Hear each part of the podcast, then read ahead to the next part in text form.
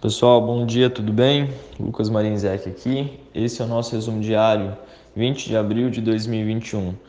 Bovespa ontem fechou em queda de 0,1, terminou o dia em 120.934 pontos. O dólar, R$ 5,57, S&P 500, 4.163,26 pontos e o petróleo, 67 dólares e 74 centavos. No Brasil, o executivo e o legislativo finalmente chegaram a um acordo para resolver o impasse do orçamento de 2021, com aprovação pelo Congresso de um projeto que altera a LDO. Senadores e deputados aprovaram um projeto de lei que permite a abertura de crédito extraordinário para bancar programas de socorro a empresas privadas e retirada de gastos emergenciais com saúde da meta fiscal.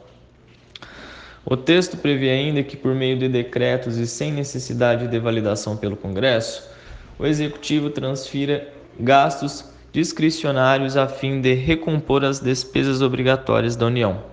Assim, as emendas parlamentares ficam preservadas e a manobra pode levar a mais de 125 bilhões os gastos de combate à pandemia fora do teto. O texto segue para a sanção do presidente Bolsonaro.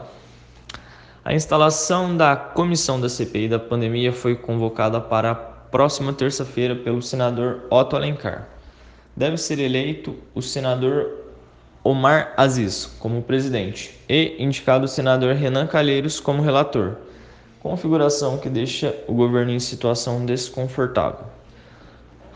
Já no cenário internacional, o presidente dos Estados Unidos, Joe Biden, se reuniu ontem com um grupo bipartidário de parlamentares para discutir o projeto de infraestrutura. Entre os tópicos na pauta foi levantada a possibilidade de aumento menor na alíquota do imposto corporativo, de cerca de 3% ao invés dos 7%, originalmente propostos pela Casa Branca.